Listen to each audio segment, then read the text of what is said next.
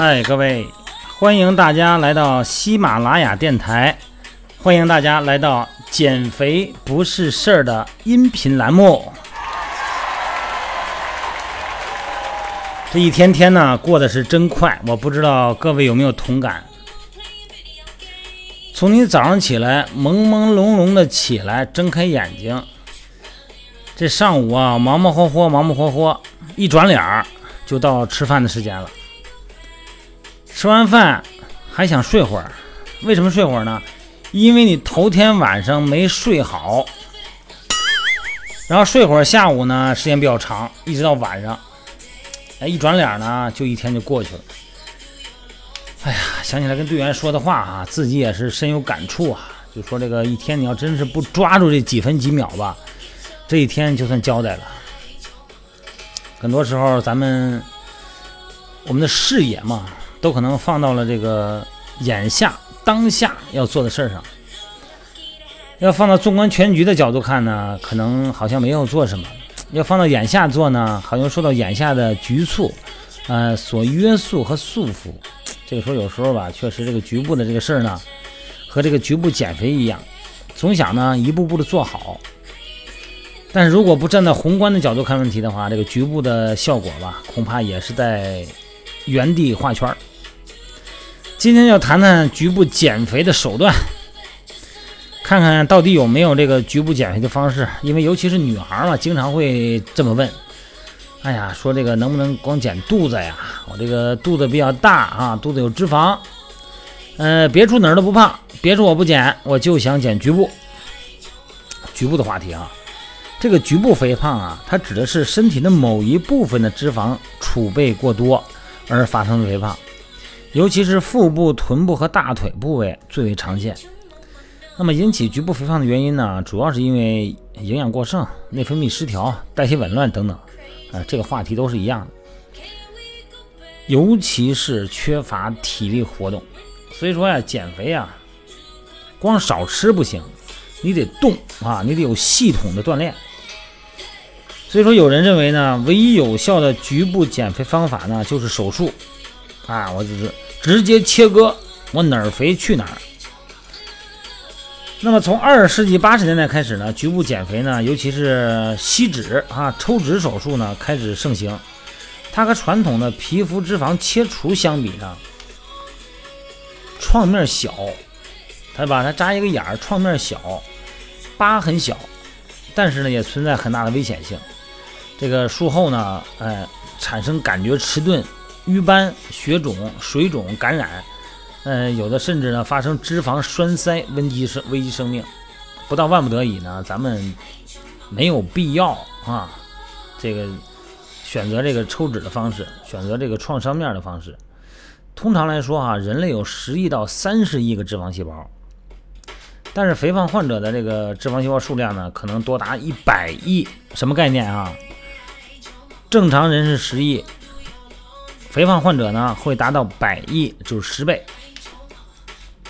食物中摄入的脂肪呢，会以甘油三酯的形式储存在脂肪细胞中，尤其是小孩儿哈、小朋友啊、儿童、青少年生长发育期间的暴饮暴食，不仅造成脂肪细胞的体积增大，还会遭导致叫什么叫细胞增殖。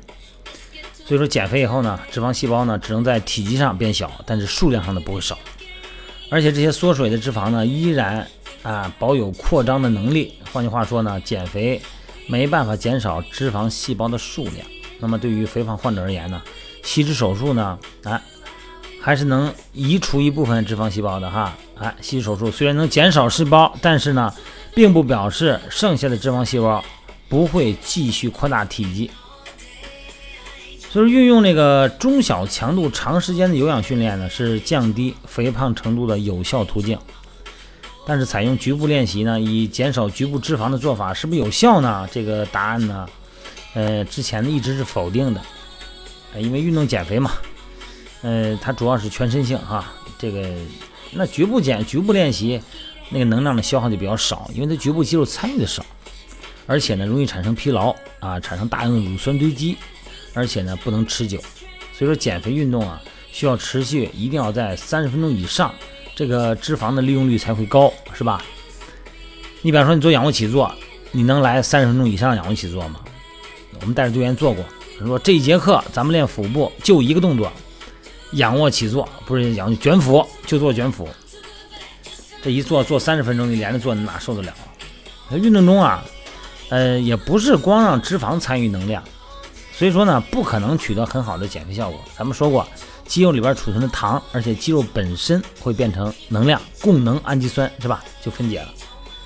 哎，不能让局部减少脂肪哈，减的很少很少，也不能不用，很少，可视而不计。那么实验证明呢，轻松愉快的全身性中小强度有氧训练才是正确的减肥方式。呃，如果感觉还太吃力哈，说明不是利用脂肪酸氧化功能，呃，不可能产生明显的减肥效果。这句话什么意思呢？咱们一直在说嘛，强度很大，感觉特别特别累的时候，那个就已经是大强度了。咱们要什么呀？要中小强度，因为脂肪功能呢，它一定是在有氧环境下进行。如果您的强度太大了呢，有氧的摄入量就少了，所以说呢，你就不可能实现有氧功能。减肥嘛。哎，你说它容易吧，也容易；说它难呢，哎，关键问题啊，这减肥你一定要做到一点，就是要保持非常理性的认知，一定要很清楚。如果你要是咱们感觉这个减肥按我自我的方式去减呢，啊，少吃点儿，多动点儿哈，啊，那种方式呢，可能在短时间有效，但是呢，一旦你的很多的动能被你的运动能力被消化以后呢，被你的肌肉消耗，从而降低了基础代谢以后，那么减肥呢就变得非常困难了。你比方说这个，你说教练呢做俯卧撑，可不可以减到胸部的脂肪呢？是吧？俯卧撑是常见的健身运动嘛，咱都知道，主要锻炼上肢、腰部、腹部肌肉，尤其是胸大肌，是吧？俯卧撑呢主要锻炼的是胸大肌、三头肌，还有三角肌前束、前锯肌。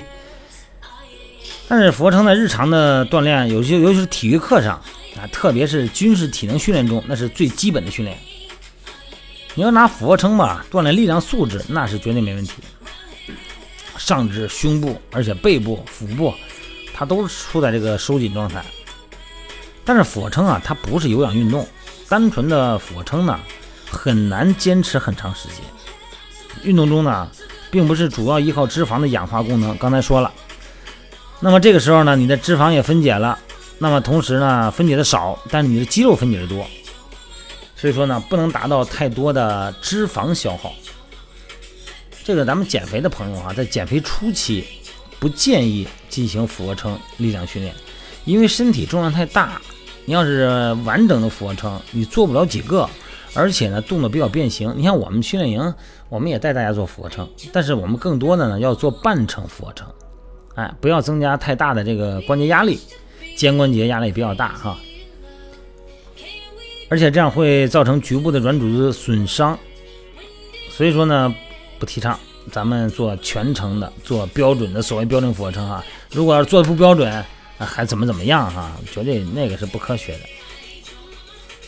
所以说呢，这个你可以选择什么呢？就是半程的，或者用膝关节支撑的。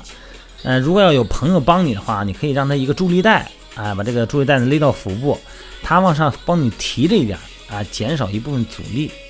这样的话呢，嗯，既增加了你的运动量，也增加了你的朋友的他的运动能力。你想想看，他在往上提你的时候，是不是也要使劲儿，是吧？也有相关肌肉收缩。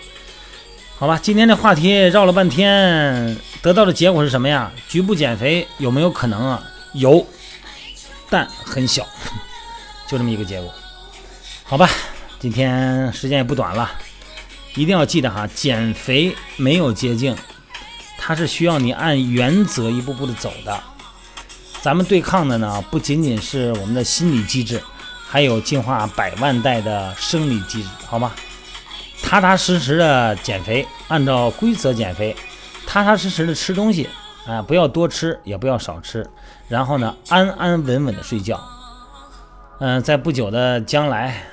将来没有没有很远哈，几个月的时间，你的身体呢就会变了很多，在镜子里边的你呢就会变成另外一个人。